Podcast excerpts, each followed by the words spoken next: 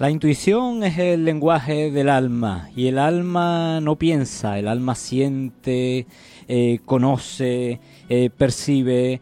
El abrirnos a una percepción más allá de, de nuestros cinco sentidos, el abrirnos a una percepción extrasensorial, eh, nos permite ir más allá de, la mente limitada, de la mente limitada del ser humano. Ahí podemos llegar a más conocimiento, a más conclusiones. Eh, hoy queremos hablar de la percepción extrasensorial y los dones espirituales. Buenas tardes, soy Juan de Mora y esto es La Voz del Alma.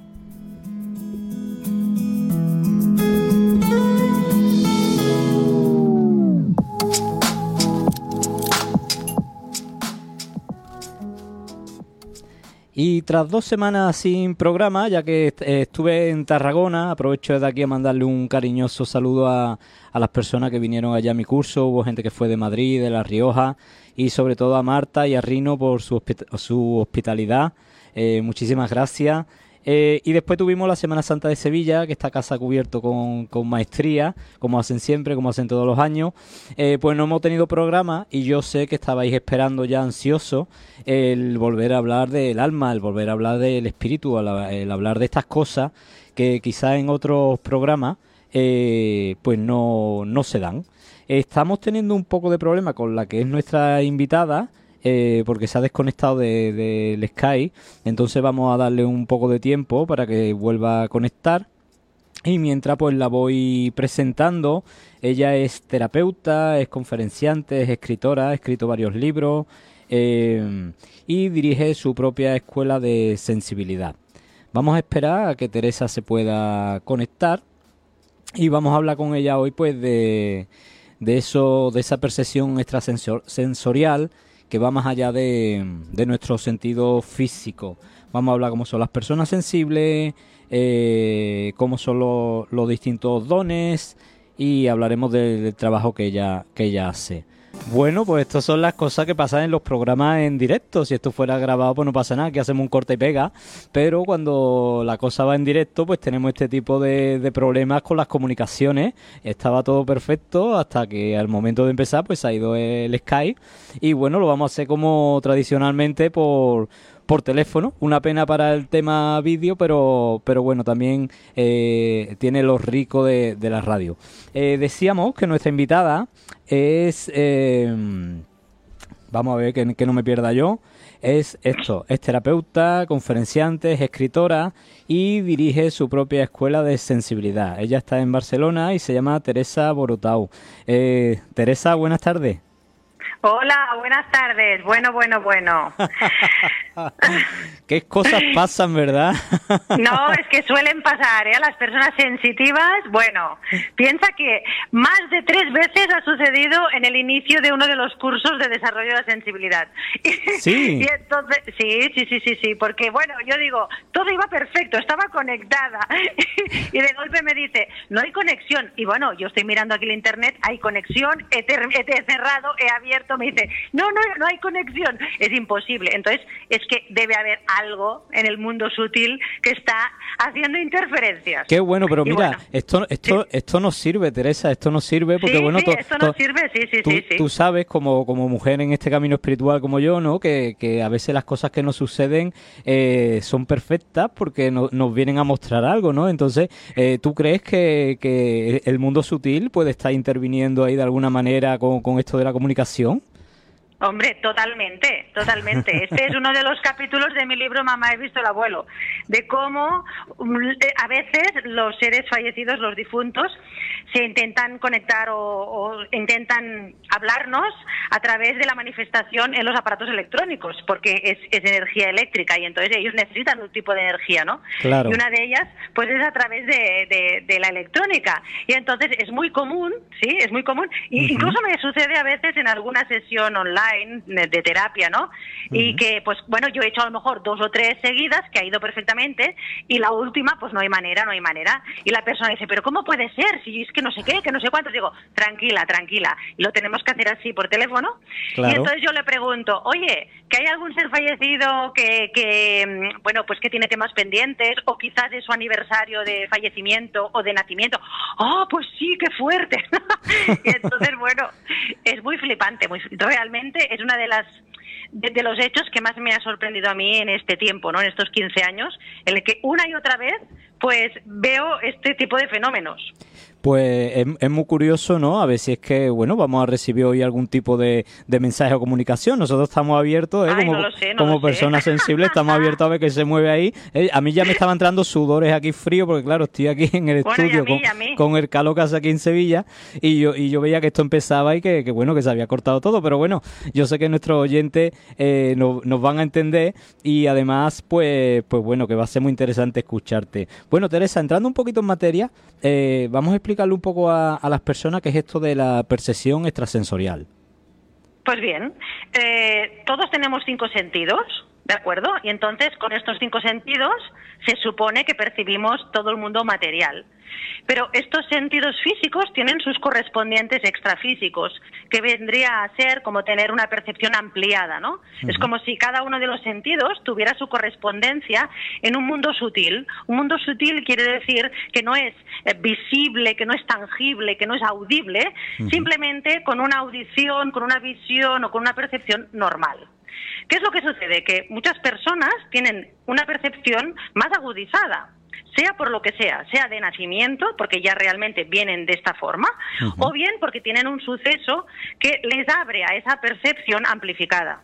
Yo lo denomino así, ¿no?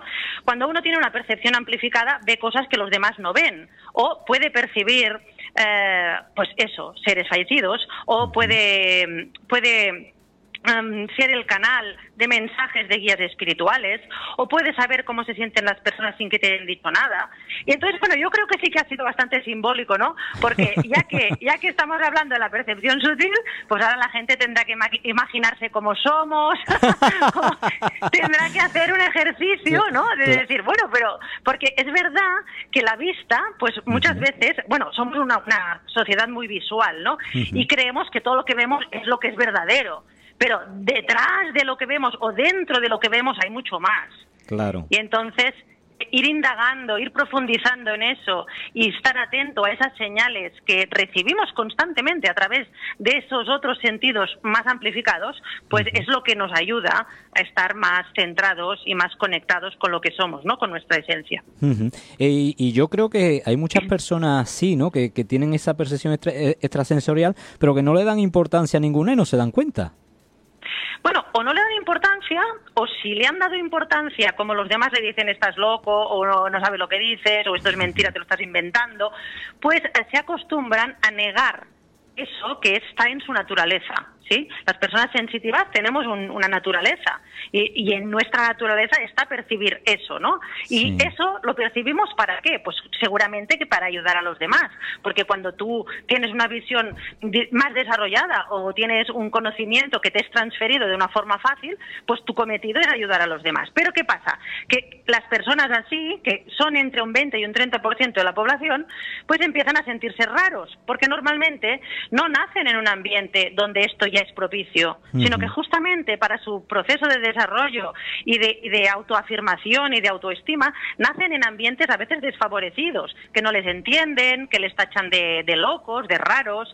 Y bueno, yo tengo pues a, pues alumnas que, que han venido a hacer los cursos ya pasados los 70 años, que me confiesan pues el primer día pues qué barbaridad poder estar todo un día hablando de todo esto que me sucede, porque es que mis padres pues me llevaban al psiquiatra o me llevaban al médico y a mí no me sucedía nada. Lo único es que por la noche veía sombras y veía muertos. Entonces, claro, mm, la gente se acostumbra a callar eso que le sucede.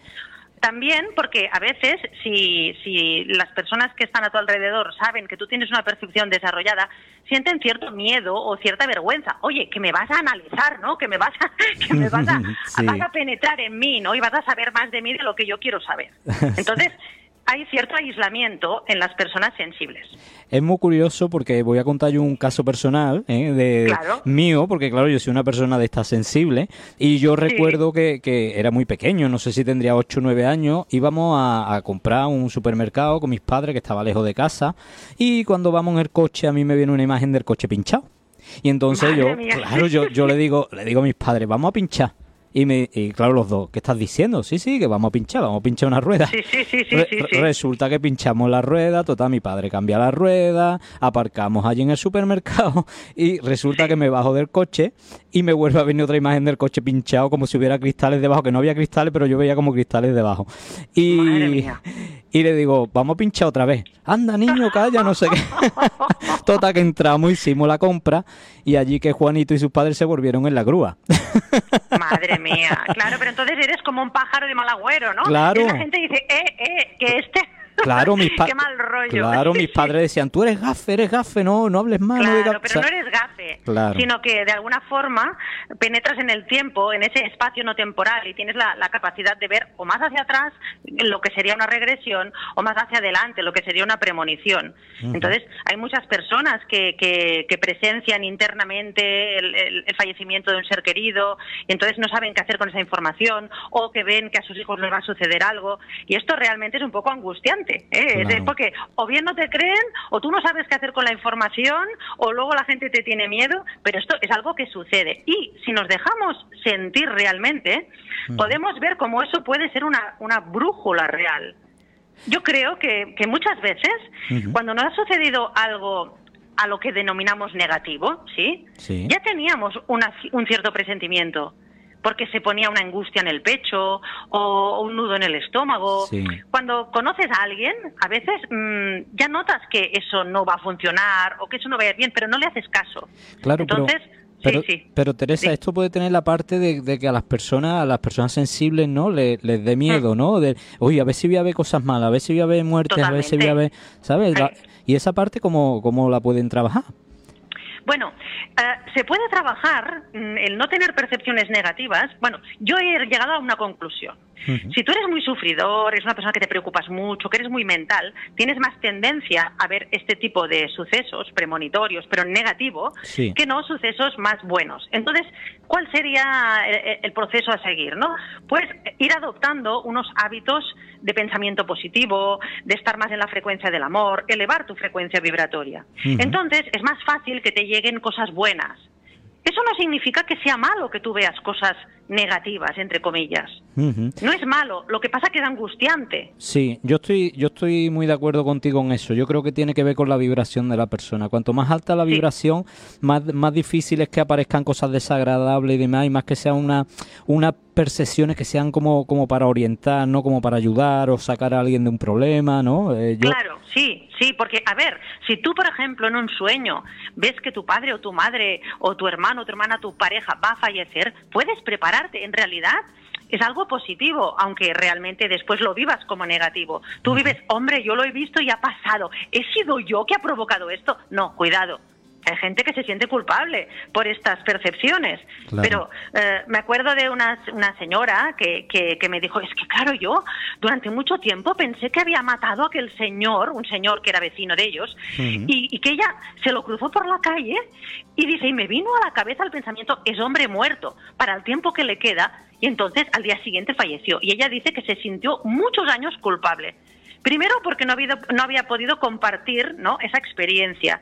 Y segundo, porque tuvo la sensación de que estaba conectado su pensamiento con el suceso. Pero no es que ella lo matara, sino que ella percibió pues que estaba al final, ¿no? Y eso porque le sucedió a ella, que era más joven, para que se diera cuenta de ese potencial que tenía, ¿no? Claro. Y ahora es una persona que está ayudando muchísimo en temas de duelo y acompañamiento al duelo, porque tiene la capacidad de transmitir mensajes de seres fallecidos. Claro, un poco, Entonces, un poco lo que tú has sí, dicho, sí. Teresa. Hay que, hay que encontrarse a veces las personas que, que nos dedicamos a esto, que tenemos estas sensibilidades, eh, tenemos que encontrarnos con algún golpe así de la vida para, Sí. para fortalecer eso, nuestra autoestima, nuestra propia valoración, para creer lo que hacemos, porque eh, eh, surgen muchas dudas. Me imagino que en tu camino también te han surgido dudas, ¿no? Uy, madre mía, claro, si es que yo no me dedicaba a esto ni, ni, ni, ni fui consciente de todo esto hasta bien entrados los cuarenta y tantos. O sea, o sea que, claro, claro, yo estudié filología y música, era profesora de música en un instituto,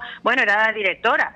Y, y bueno, y a los 40 años, pues es cuando tuve realmente el primer suceso fuerte, fuerte e impactante para mí justo en la Alpujarra, ahí en, Andalucía, ¿eh? Porque mi abuelo era de la Alpujarra y yo fui, estaba a punto de divorciarme y, era, bueno, para mí un, un, suceso muy, muy traumático porque llevaba desde los 14 años con mi pareja y bueno, estaba tan, tan en crisis que yo creo que fue eso, pues eh, que al bajar del coche, cuando había dejado a mi mamá en un restaurante y fui a aparcar, pues al volver se me apareció mi abuelo, el abuelo de la Alpujarra. Y mm, yo recibí un mensaje telepático ¿eh? y, y bueno, me impactó muchísimo porque dije, ¡ay, madre mía! Ahora me estoy, me estoy volviendo loca. Ahora, claro, porque además el abuelo este se había, había fallecido 20 años atrás, era un abuelito que no era muy simpático, era un hombre muy dominante, muy, muy, muy rígido.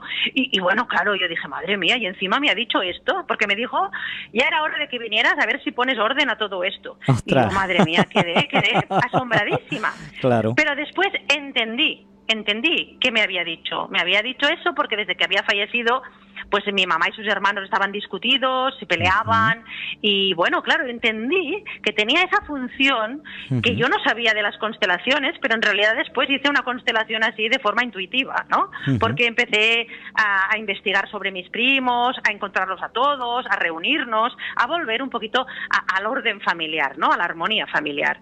Y entonces, desde esa visión, pues es como que todos los otros sentidos se amplificaron y bueno, era impresionante. Veía cosas de las personas que tenía sentadas al lado, tenía este tipo de premoniciones, sueños lúcidos, veía, bueno, tenía un montón de imágenes que yo después he, pensado que eran regresiones de mi propia vida. Bueno, era un festival eso. y claro, bueno, me venía una persona a la consulta, no a la, consulta, no, al despacho de dirección, y yo de golpe y porrazo, pues le decía, bueno, unas cosas y unos mensajes que yo decía, madre mía, pero esto que le estoy diciendo ya a esta persona. Y bueno, claro, aceptar eso, cuando ya tienes pues toda una vida formada, ¿no? Un, un, lugar, ¿no? Un lugar, yo era funcionaria, estaba muy bien reconocida, me encantaba mi trabajo y de golpe, claro, la gente me hablaba de sus muertos, me pedía consejo y yo decía, ¿pero esto qué es? Claro, y, claro, y, claro que dudaba. Y además eso... Sí, sí, perdona, continúa. Di, di, di, no, no que, que, esos seres fallecidos muchas veces se mm. quedan en, en, este plano por sus preocupaciones terrenales, ¿no? Como tu abuelo, ¿no? Oye, pon un poquito de orden aquí que, esto se está desmadrando, ¿no? Cuando a lo mejor ya... Sí, sí, sí. Y bueno, mi abuelo ha aparecido varias veces, ¿eh? Mm. El hombre está muy al caso de todo. Pues está todavía muy, muy pendiente.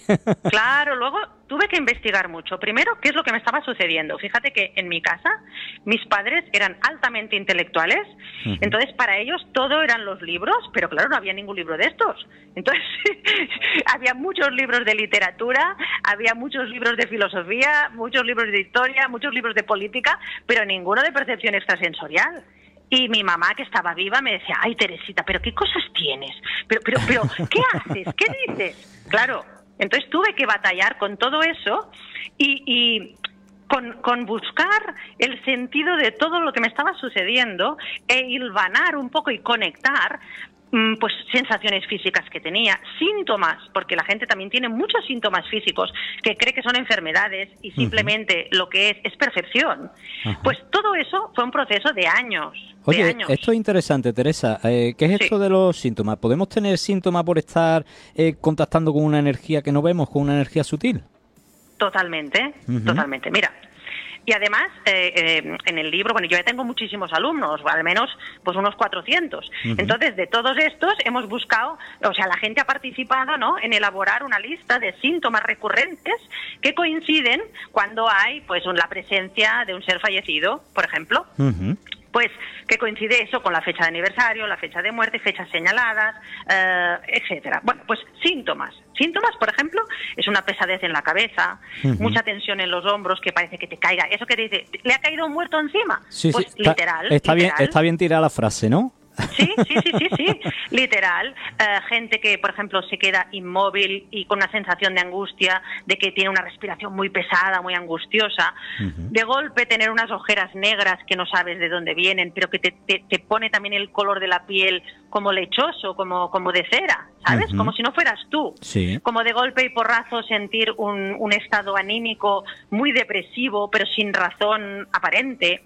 Ese cansancio y esa fatiga crónica ¿sabes? Que dice fibromialgia, fatiga crónica. Muchas veces son, son eh, depresiones encubiertas por tener duelos no pasados en los que ese ser fallecido de alguna forma sigue habitando en el cuerpo del, del sensitivo eh, o del, del, ser vivo. E, e, incluso, Teresa, me atrevería a decir que muchas veces esos seres no se van y se quedan pegados y al quedarse pegados ellos necesitan, como tú has dicho al comienzo del programa, ellos necesitan de una energía de aquí. Correcto. Entonces pueden estar tirando de tu propia energía y claro que tú te sientas muy cansado. Sí, porque igual como necesitan, por ejemplo, esta energía eléctrica que le dan los aparatos electrónicos y por eso se manifiestan a través de ellos, pues nosotros tenemos un sistema nervioso central. Y si nos fijamos, la sintomatología está más, eh, diríamos, focalizada eh, donde tenemos más nervios en la cabeza, ¿no? que está todo, toda la parte del cerebro, y toda la espina dorsal. Entonces, ahí es donde notamos sobre todo esas presiones. Y bueno, yo tengo una pareja que es muy científico, él es profesor de álgebra y bueno, cuando yo lo conocí hace ya 10 años, claro, lo primero que le dije es yo le voy a endosar esto porque ya si no le parece bien, pues ya lo dejamos estar, ¿no? ya se lo voy a soltar de primera y si no... Ah, sí, sí, sí, claro, porque a ver, digo, bueno, chico, digo, a mí me pasan unas cosillas y tal, bueno. Y él pues primero le pareció, no pasa nada, pero claro, cuando vio en primera persona, acompañándome ahí, cosas que me sucedían, como unos cambios bruscos, ¿no? En, la energía, como él me ha visto, como no me podía mover de la cama. Por ejemplo, y, y, él decirme, pero a ver, que me estás haciendo una broma. No, no, no, es que no te estoy haciendo una broma, es que tengo el cuerpo completamente inmovilizado. Y justo, justamente porque él es tan riguroso y científico, se lo apunta todo en, el calendario, ¿no? Y entonces me acuerdo una vez que, que, bueno, estaba yo en su casa y le digo, José, no me puedo levantar. Dice, ay, no digas tonterías, de verdad, de verdad, no me puedo levantar, tengo aquí como una opresión en el pecho y no puedo. Y además me caían unas lágrimas muy extrañas, porque no, yo no, no, estaba triste. Sí. Y entonces él se fue a mirar su calendario, volvió y me dice, a ver, Tere, ¿qué día es hoy? Yo digo, yo qué sé, pero, estoy muy mal. Dice, a ver, piensa, piensa, ¿qué día, ¿qué día es hoy? Es 14 de junio. Digo, oh, Dios mío. Era fecha de fallecimiento de mi papá, ¿no? Ostras. Tenía 28 años. Ahí lo tenía.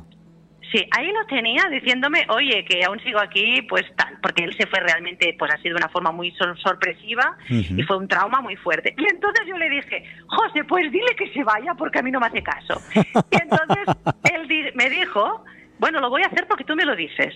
Entonces él, pues no sé lo que hizo, pero hizo como una, una meditación, una oración. Sí. Y yo al cabo de nada, medio segundo, me pude levantar y me dijo, mira, todo el cuerpo me ha quedado electrizado, ¿no? Cuando he hecho esto. Dice, yo no sé lo que es, y, racionalmente esto no sé lo que es ni lo puedo explicar. Pero imagínate, realmente algo, algo ha pasado. Imagínate el, científico, claro, teniendo que explicar científicamente lo que acababa de vivir, que es que es inexplicable, ¿no? Y Teresa, cuando nos ocurren estas cosas, porque yo me acuerdo de una, de una compañera que también compró una casa, ¿no? Y pasaba una sombra por allí, cerraba la ah, puerta como de golpe, se cerraba las puertas de golpe, un poquito postergay, ¿no?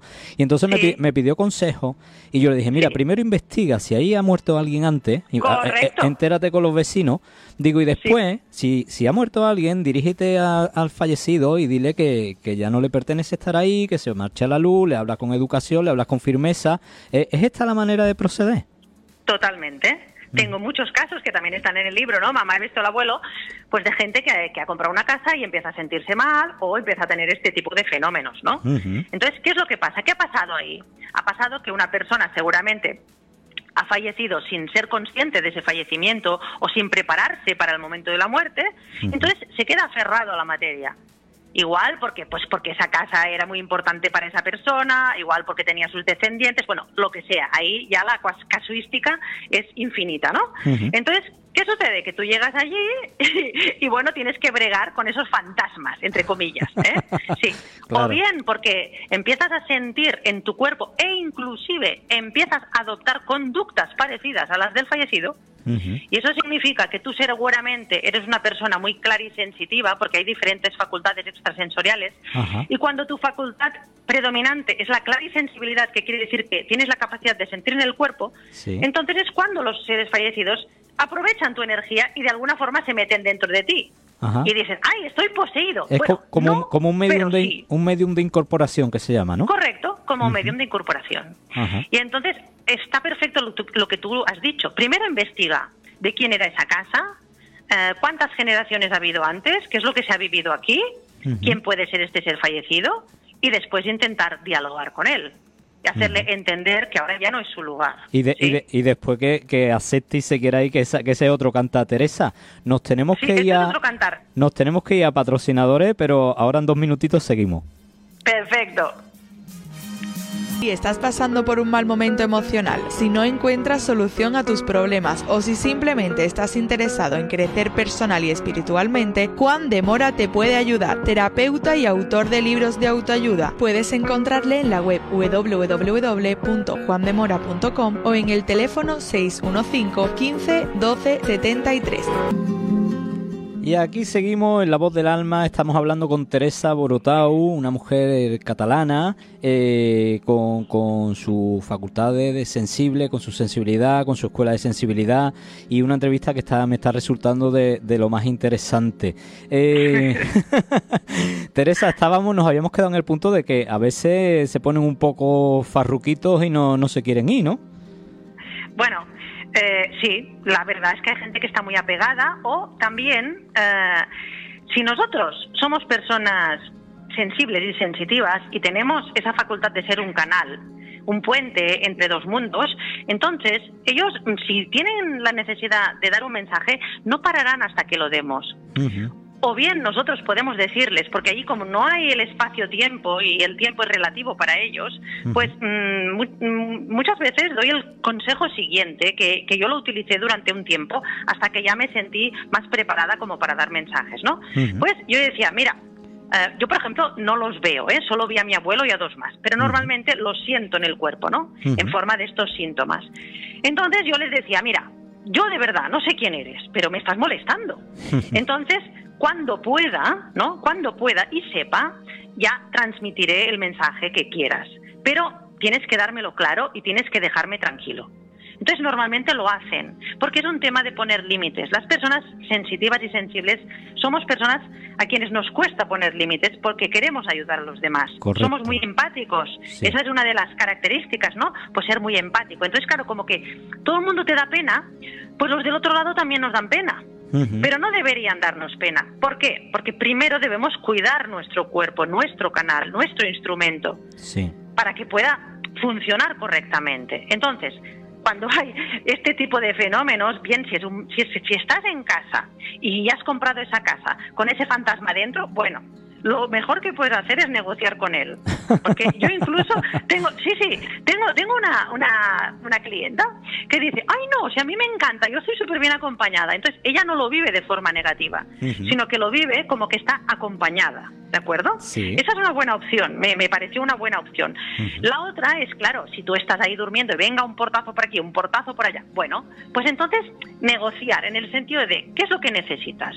Eh, tienes que investigar para qué se construyó esa casa, em, cuál era el proyecto de esa persona. Entonces puedes hacer algo por él, ¿no? Bueno, pues mira, voy a cuidar la casa por ti o voy a hacer esto por ti y normalmente pues son pacíficos. o sea, no, no, no, ¿sabes? No, hay que tener miedo, ¿verdad, Teresa? No hay por qué tener miedo a esta, no hay que tener miedo. Como decía mi madre, pero si dan más miedo los vivos que los muertos. Yo estoy, yo estoy contigo, son más somos más peligrosos los vivos que los muertos. Eh, claro, porque sí. Teresa, y, a estos niños, que ahora nacen niños tan sensibles, ¿no? Eh, eh, tan, tan despiertos. a estos chiquillos, imagínate un chiquillo de 6, 7 años que ve presencia o lo que sea y va y se lo cuenta a papá, mamá. ¿Cómo, ¿Cómo le aconsejas tú a los padres tratar, tratar esto? Bueno, mira, justamente uno de los capítulos de Mamá he visto el abuelo se titula La verdadera edad de Sara. Sara es mi nieta. Cuando escribí el libro tenía dos años y medio. Y nosotros hemos presenciado dos o tres episodios muy fuertes, ¿sí? En los que ella se ha puesto a canalizar pero de una forma como si fuera una persona de, de 70, 80 años o como si fuera un sabio, ¿no? Y ya se ha puesto a hablar en otras lenguas y ha hecho como una especie de, ritual de sanación. Bueno, qué, maravilla. bueno, no lo sé, porque, porque realmente daba, daba, daba, un poco, respeto. Daba un poco de respeto, claro. Daba respeto. Entonces, yo pensé que en el libro tenía que dedicar, además porque alguna alumna me dijo, oye, yo tengo un, un, un hijo, una hija sensitivos, quiero que des algunos tips, ¿no? En primer lugar, respetar a ese hijo sensible y sensitivo y nunca decirle que eso es una tontería. ¿Vale? Nunca. Estos niños tienen unas necesidades. Una de ellas es ser, escuchados y no ser, diríamos, penalizados por aquello que sienten o ven. Normalmente son niños que cuando van a la escuela, pues igual, pues eh, enferman, o igual tienen mal humor, o igual tienen hiperactividad, tienen ciertos comportamientos porque de alguna forma tienen saturación por exceso de información. Entonces, los padres tienen que tener paciencia con estos niños. No solo escucharles, sino de, pues hablarles claro, porque son niños normalmente como más sabios, ¿no? Parece que son como mayores en algún aspecto. Son niños que, que tienen la capacidad de percibir esa sombra que viene, pues sobre todo calmarles. Por la noche muchos tienen terrores nocturnos o ven cosas por la noche y no duermen bien. Entonces, explicarles que hay este mundo de los espíritus, pero que no nos quieren hacer daño y que si les sucede alguna cosa que lo compartan, que lo digan, ¿sabes? Pues Entonces son niños que pueden ir súper bien si les damos, mm, diríamos, esas, esas, esas atenciones un poco específicas. Pues maravilloso el mensaje y ahí queda, ¿eh? porque estoy seguro que muchos de los padres, de las personas que escuchan esto, tienen hijos sensibles, porque es que están haciendo mucho porque estos niños vienen a cambiar un poquito este mundo que este mundo que tenemos. Teresa, eh, cada vez hay más de estos niños. Cada vez más, cada vez más. Yo yo los veo y los tengo también algunos muy cerca. Eh, me imagino, me imagino. Teresa, ¿cómo cómo puede una persona que no está en estos temas, vale, cómo puede reconocerse mm. como persona sensible o con, con esas capacidades de, percepción extrasensorial? ¿Cuáles son las características así un poco más, más... Bueno, mira. Sí. Si hay una persona, por ejemplo, que tiene muchos sueños lúcidos o que ve muchas imágenes y que de alguna forma pues eh, tiene esas sensaciones de que aquello que ve después pasa o sabes una persona muy visual puede ser que tenga clarividencia de acuerdo sobre todo se puede ver si si a través de los sueños recibe informaciones de acuerdo una, una persona clarisensitiva será esta persona pues que se afecta por todo lo que sucede a su alrededor, que sabe de las emociones de los demás, que va a una reunión, sabe quién está bien, quién está mal, que le afectan los ambientes o las temperaturas. Seguramente puede tener clarisensibilidad. Ya si es una persona más mayor y que ha ido a alguna constelación familiar, pues si le eh, piden que haga de representante, será esa persona que enseguida se pone en el papel de otro. ¿sí? Será una persona muy empática. Una persona clariaudiente será esa persona que tiene como una sensación de un diálogo interior o de una voz interior que le va hablando y que a veces tiene la sensación también de que recibe pues pues eh, señales a través de su sentido auditivo y una persona mm, que tenga clariconocimiento es esa persona que de alguna forma tiene la capacidad de improvisar, que puede hablar de cualquier tema y que a veces incluso suelta un mensaje, una información y no sabe por qué. En líneas generales, las personas muy sensibles o sensitivas son personas que mm, tienen una sensibilidad y un grado de, percepción sobre los demás superior. También son muy reflexivas a veces, ¿sí? sí. O también de alguna forma tienen la capacidad de ese razonamiento profundo, de conectar. Son a veces introvertidas o tienen una dualidad. Quieren ser extrovertidas, pero necesitan estar solas. ¿Sabes? Sí, sí, sí. Después, también son personas que sienten que no pueden contar a todo el mundo lo que les sucede, ni pueden compartir con todo el mundo su mundo interior, porque lo suelen tener muy rico. Es un mundo interior que tiene mucha riqueza. Entonces tienen tendencia también al aislamiento. Sin embargo, los demás les requieren. ¿Por qué? Porque son personas que son buena compañía porque saben escuchar o saben dar un buen consejo. Por su propia vibración atraen a otras personas, claro. Eh, sí, eh, bueno, eso todo el mundo. Claro. Eh, Teresa, tú tienes una escuela de, sensibilidad que me imagino está enfocada en, trabajar todo esto. ¿Cualquier persona puede, puede mm, ir a, potenciar estas facultades extrasensoriales o, o tiene que tener una preparación espiritual previa? Cuéntanos un poquito. No, cualquier persona, porque todos somos sensibles. Y yo hago una batería de ejercicios muy, muy, muy variada, además eh, muy sencillos en, el sentido de que no se requiere ningún material, ¿eh? ningún material. Es, solo papel, lápiz, eh, algunas cartulinas y casi nada más. Entonces, todo el mundo tiene percepción, porque todos tenemos estos sentidos, los físicos y los extrafísicos.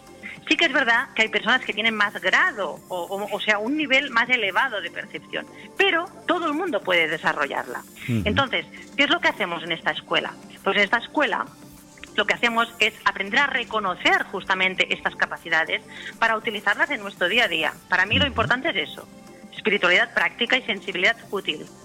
Porque si yo soy muy sensible y, no sé gestionar esa sensibilidad, no sé procesar esa información y no tengo confianza en mis capacidades, seguramente estaré muy abrumado en el mundo. Claro. No podré tomar decisiones, eh, tendré, es como si, entro dentro de Google, ¿no? y, bueno, estoy perdido en el mare magnum de información. Entonces, a través de la conexión con nuestro cuerpo, la conexión con la glándula pineal, la canalización oral, la canalización escrita, que todo el mundo puede hacer, ¿eh? Todo el mundo. Es, alucinante eso. Pues, no, no, sí, a mí me parece fascinante, ¿no? Como digo, esto como no nos lo enseñaban en la escuela, ¿no? ¿Verdad? Pues, sí, claro, todo el mundo puede acceder a una información privilegiada que le puede ayudar en su día a día. ¿Sí? ¿Por qué? Porque trabajamos tanto con la bueno para desarrollar la clarividencia, la clarisensibilidad, el clariconocimiento, ejercicios de mediumnidad, trabajamos con objetos, sacar información de objetos cotidianos, sacar información de fotografías, bueno, es muy variado. Y sobre todo el trabajo con el grupo es excelente, ¿no? Porque se crea una sinergia pues, muy potente. Eso la gente, claro, eso, Es, eso es correcto porque mm, nosotros, por ejemplo, comprobamos los retiros, ¿no? Cuando hacemos retiros y hacemos actividades de, carácter espiritual, eh, la, la, fuerza del grupo como que lo potencia todo. Entonces, si hay, si yo me imagino que en ese grupo de personas sensibles que tú juntes, la energía ah. como que colabora para que eso incluso se potencie. Sí. Y además es un marco de seguridad, ¿no? Donde uno puede compartir sus experiencias, porque en el tema de la, de la sensibilidad, también cada uno tiene la suya. Entonces, ni, nadie es igual al otro y cada uno tiene que ver su forma de percibir y cuáles son sus facultades predominantes para potenciarlas. Y eso es lo bonito, ¿no? Que cada uno aprende de sí mismo y comparte con los demás y de alguna forma se incrementan sus potencialidades sin querer ser igual que el otro. ¿Y qué, le, ¿qué le, decimos a las personas que, tienen miedo? Que le da miedo estas cosas? Que dice, uy, yo sí, yo, yo tengo sueños muy lúcidos y sé que, que intuyo mucho, pero a mí me da miedo estas cosas. Bueno, yo le diría que uno no puede negar lo que es. Ahí. Entonces, eh, cada uno tiene una naturaleza y es como el río, ¿verdad? Lo podemos desviar, pero el, río acaba yendo otra vez por su cauce. Y igual que hay un dicho este, ¿no? Que es la cabra tira al monte. Pues si tú eres sensitivo, no puedes negar tu sensibilidad. Si la niegas, es probable que enfermes, que tengas depresiones, que, que sientas que tu vida no tiene sentido. Porque, a ver, vivir no es una tarea fácil para un sensitivo. No. Porque realmente eh, es abrumador recibir tantas informaciones. Entonces, si no tienes rumbo y no tienes propósito, esto puede ser realmente una ascensión a, bueno, a una montaña infinita. Además, si tú reconoces, sí, sí, sí, sí. Di, No, continúa, continúa. Que si tú reconoces tu naturaleza, como mínimo, te puedes empezar a entender. Y entendiéndote es cuando puedes funcionar que tienes unas necesidades que no son las mismas que la mayoría, pero que tienes unas virtudes que no son las mismas que la mayoría. Es maravilloso, es maravilloso lo que estás comentando porque siempre hago una reflexión al, final del programa y, va precisamente sobre esto. Así que me estás dando un pie maravilloso ah, pues sin tú darte cuenta. no, lo mismo te estás dando cuenta porque mueres tan sensible, ¿eh? ya estabas captando tú la energía. ¿eh? bueno, no sé, no sé. bueno, Teresa, y también nos has hablado eso. Tienes varios libros. Yo, yo me leí uno porque estuvimos ahí en un proyecto en común, que es el, de ah, ellos, el de ellos dicen que me gustó mucho, son canalizaciones de, los ellos, ¿no? Que tú llamas los ellos a, bueno, pues esos guías espirituales, esos maestros que aparecen, ¿no? Nos dan, nos dan esa información. Y el último que has sacado, que, que has mencionado varias veces, el de Mamá he visto al abuelo. Mm, ¿Para quién va ese libro? ¿De, ¿De qué va ese libro? Cuéntanos un poquito. A ver, mira, Mamá he visto al abuelo ya te digo el subtítulo que dice una historia real del despertar a la percepción extrasensorial y al contacto con el más allá. Entiende tu naturaleza sensitiva, gestiona tus capacidades y comparte tus dones. Realmente va dirigido a las personas sensitivas, ¿no? Porque yo consideré que era mi deber escribir un libro sobre todo lo que a mí me había sucedido y todo lo que me habían compartido, pues eh, mis alumnos, mis clientes, personas con las que yo había interactuado. Piensa que hay más de 35 testimonios en primera persona, ¿sí? Entonces aquí está todo contenido, desde todas las facultades extrasensoriales, que son, cómo son, cómo desarrollarlas, ejercicios, eh, pues testimonios en primera persona, hasta el contacto con el más allá, cómo son eh, los tipos de mediunidad, qué tipos de señales nos hacen, cómo podemos conectar y también hablo de, cómo gestionar toda esta sensibilidad, ¿no? Pero también es un libro muy útil para las personas que conviven con seres sensitivos, porque tampoco es fácil acompañarnos. Eh, eh, eso, eso es muy interesante. Eso es muy interesante porque, claro, tanto tú como yo lo, lo hemos vivido, ¿no? Y otras personas que les pasará. Este venir de, de, un mundo mucho más terrenal, ¿no? Tú que venías de, de, bueno, de, ser profesora, ¿no? Con ahí con tu currículum y tal, y estas oh, cosas que, oh. que, pesan tanto, ¿eh? Que pesan tanto. Sí, sí, sí, Y de pronto cambiamos radical de vida, despertamos a otra, a otra historia y, claro, todos los que tenemos a nuestro alrededor eh, ven ese cambio, primero alucinan un poco diciendo se nos, se nos van, esta gente se nos están yendo de las manos y después, y después claro, después si quieren estar a nuestro lado eh, se ven obligados un poco a entendernos o, por lo menos acompañarnos, porque claro, es, es, lo que tú dices, yo no puedo negar lo que soy. Y si, y si tú que estás conmigo niegas lo que yo soy, ahí, ahí no va a haber entendimiento. No. Es respeto y confianza. Hay un capítulo muy bonito que se titula No soy un patito feo. Entonces eh, eh, eh, comienza con el cuento del patito feo, ¿no? Que se da cuenta que es un cisne. Pero yo al final del capítulo digo, no importa si eres patito o eres cisne, lo importante es que podamos convivir juntos en el estanque, ¿no? Claro. Entonces, la mayoría de sensitivos tenemos parejas que no lo son o que no quieren serlo. ¿Vale? Porque mi pareja es muy sensible, pero bueno, no quiere mm, desarrollarlo tanto. Yo tengo que respetarle a él y tengo que entender que hasta cierto punto no podrá entenderme, que hay cosas que solo serán para mí. Y eso a veces genera una sensación de, soledad, ¿no? Pero también cuando lo entiendes, dices, claro, es que realmente si no le sucede, no lo puede entender. Claro. Si no te, claro, entonces, ¿qué le estoy pidiendo ahora? Eh, a veces, pues claro, le estoy pidiendo algo que no puede darme, y no porque no quiera, sino porque realmente el entendimiento mm, pues viene también de la experiencia. Entonces, ponernos cada uno en nuestro lugar, pero respetándonos y aceptándonos, eso es bonito, eso es amor. Claro, y pues aparte también te da pues, una, una, toma de tierra, ¿no? Porque muchas veces estamos estamos tan ahí arriba, ¿eh? muchas veces que, que, bueno, que tener a alguien al lado que te baja un poquito los pies aquí a lo terrenal, a, vamos a hacer la compra y cosas de estas, ¿no? Exacto, totalmente. A mí me dio mucha tierra mi hija pequeña, porque cuando a mí me pasó todo esto, ella tenía nueve años y ahora tiene pues 25, ¿no? Y es médico. Y cuando yo empecé a hacer las sesiones, bueno, es que me decía de todo, me gritaba, me decía, mamá, estamos aquí. Vaya imagen que estás dando de la familia.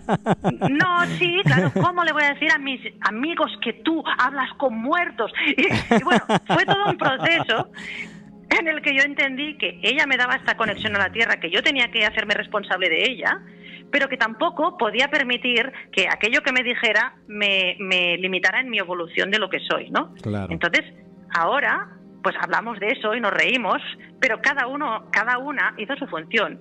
La mía fue reafirmarme en que no podía hacerle caso de dejar de hacer lo que estaba haciendo, pero sí que tenía que entender que tenía que tocar de pies en el suelo. Claro. Y además decirle a ella, mira, cuando tú seas mayor, yo querré que tú seas libre y que hagas lo que creas que tienes que hacer, ¿sí? Y por su parte, pues ella también ya tuvo sus experiencias y entendió que su madre no se estaba volviendo loca, sino que estaba abriéndose a, a otras facultades, ¿no? O a otras capacidades y, simplemente eso. Claro. Aparte, bueno, mm. de, tus propias dudas que te surgirían en el camino como nos surgen a todos, ¿no? Tú misma pensarías, si me estoy volviendo loca, mi imaginación qué grande es, ¿no? Y todas estas cosas que nos planteamos, ¿no? Yo esto no me lo pensé nunca, porque como ya tenía 40 años y, o sea, no, no, nunca dudé de, de, por ejemplo, hay personas que han tenido pues un brote psicótico o algo así, ¿no? Pero yo no pensé que fuera esto sino que porque sino que me conectó con muchas cosas que ya me pasaban de pequeña y que dije, ah, esto que me sucedía ya debía ser esto. O sea, no, no, no dudé yo de mí, sino que me daba vergüenza compartirlo, eso sí. Te daba vergüenza el, cambiar un poco de vida, ¿no? De, donde tú venías y con esa educación de tus padres tan, tan, bueno, tan, tan educativa, tan, tan formativa, tan intelectual, y, intelectual. claro.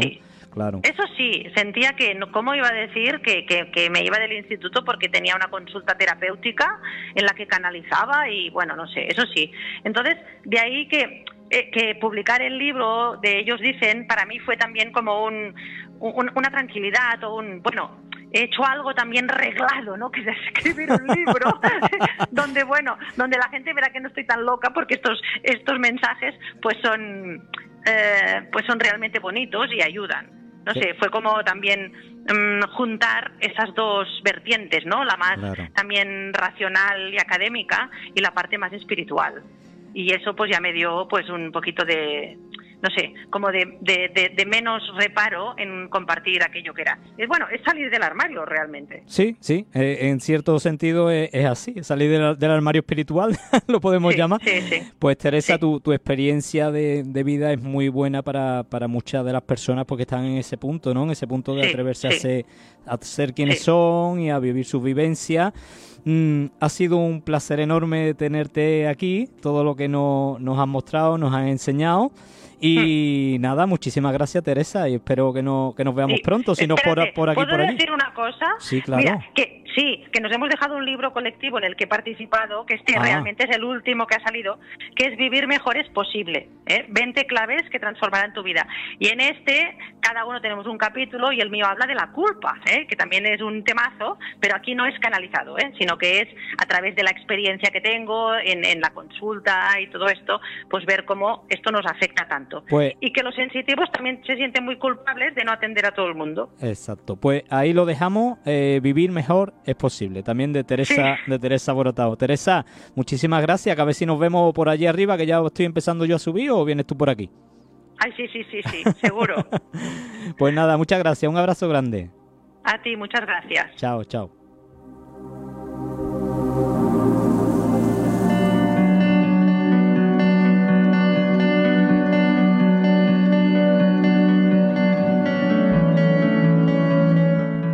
Y ahora empezamos la sesión entre tú y yo, que tengo aquí unos minutitos. Eh, hoy quería compartir una reflexión. Cuando venía de Tarragona me llegó un mensaje de una oyente del programa, una fiel oyente. Ella cuando lo vea se va a ver reflejada.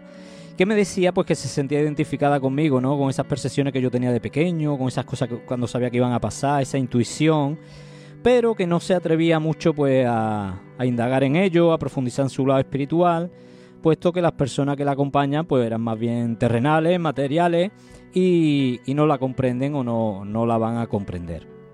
Entonces, fijarse que en la entrevista con Teresa lo hemos estado hablando, ¿no? Eh, hay que atreverse a ser uno mismo. Yo creo que la traición más grande que nos podemos hacer es no ser, negarnos a ser nosotros mismos, negar nuestro ser.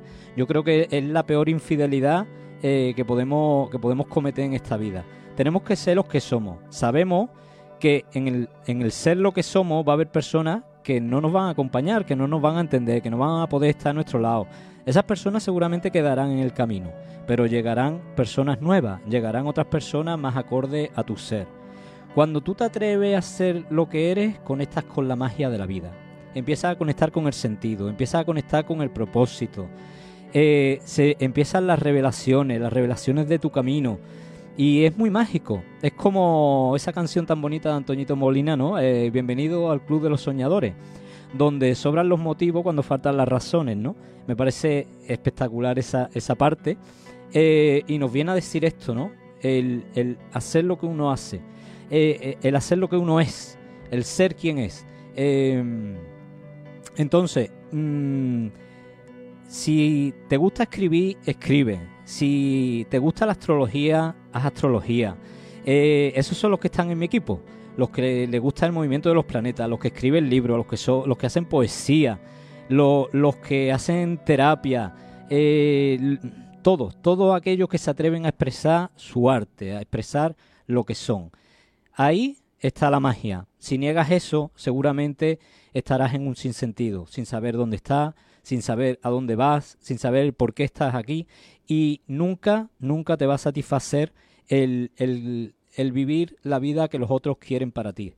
Eh, nosotros no hemos venido aquí a cumplir las expectativas que los demás tienen para nosotros. Nosotros hemos venido a ser nosotros mismos. Y te aseguro que quien te quiere bien y quien viene a acompañarte va a estar ahí, va a entender tus procesos, va a entender tus transformaciones. Y quien no, no tendrá que estar y dejará espacio a personas que te enriquezcan, a personas que nutran lo que es tu ser. Entonces, como reflexión final, te diría, sé quién eres, atrévete, da un paso más y bienvenido al Club de los Soñadores. Ya para terminar, solo recordarte eh, que el próximo domingo tenemos un curso de Reiki de nivel 1, todavía queda alguna plaza, y el 6-7 de mayo tengo un curso también de, tarot con enfoque terapéutico y evolutivo, eh, también en mi espacio. Eh, nos vemos el lunes que viene aquí, en La Voz del Alma.